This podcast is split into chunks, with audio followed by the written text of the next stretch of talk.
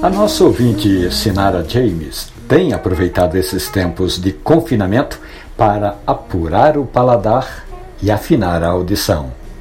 Analista de recursos humanos, Sinara conta que nesse período o café tem sido um companheiro fiel e tem dado forças para que ela possa continuar na esperança de que dias melhores virão. Ela adverte até que prefere o café sempre sem açúcar para não perder o costume. Não importa a hora, Sinara disse que o café está sempre presente. Já com relação às músicas que tem escutado, Sinara James tem dado preferência para o jazz de Dave Brubeck, que é o tema do nosso quadro Café e Conversa.